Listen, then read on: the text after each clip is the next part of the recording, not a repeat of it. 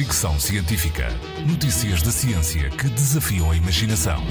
Com Isilda Sanches. Os alquimistas queriam fazer ouro a partir de outros metais. Os cientistas atuais usam soro de leite não para fazer, mas para extrair ouro, o que é quase alquimia. Os resíduos eletrónicos, equipamentos que descartamos quando chegam ao seu fim de vida, como telemóveis e computadores, têm, entre outros metais, ouro. Mas a sua extração tem até aqui sido feita usando químicos sintéticos agressivos para o meio ambiente. Investigadores da Universidade de Zurique, na Suíça, tentaram contornar o problema com uma alternativa ecológica, um gel absorvente feito à base de soro de leite que captura as partículas de ouro de equipamentos eletrónicos como placas de computador. O método proposto ainda não é perfeito. Além de ouro, este gel também captura cobre, o que pode afetar a pureza do ouro.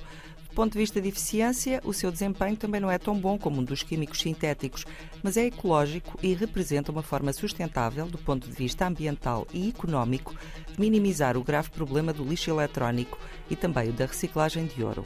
Os autores do estudo acreditam que o mesmo tipo de gel de soro de leite pode também ser usado para recuperar outros metais do lixo eletrónico. O estudo foi publicado na Advanced Materials. Fricção Científica.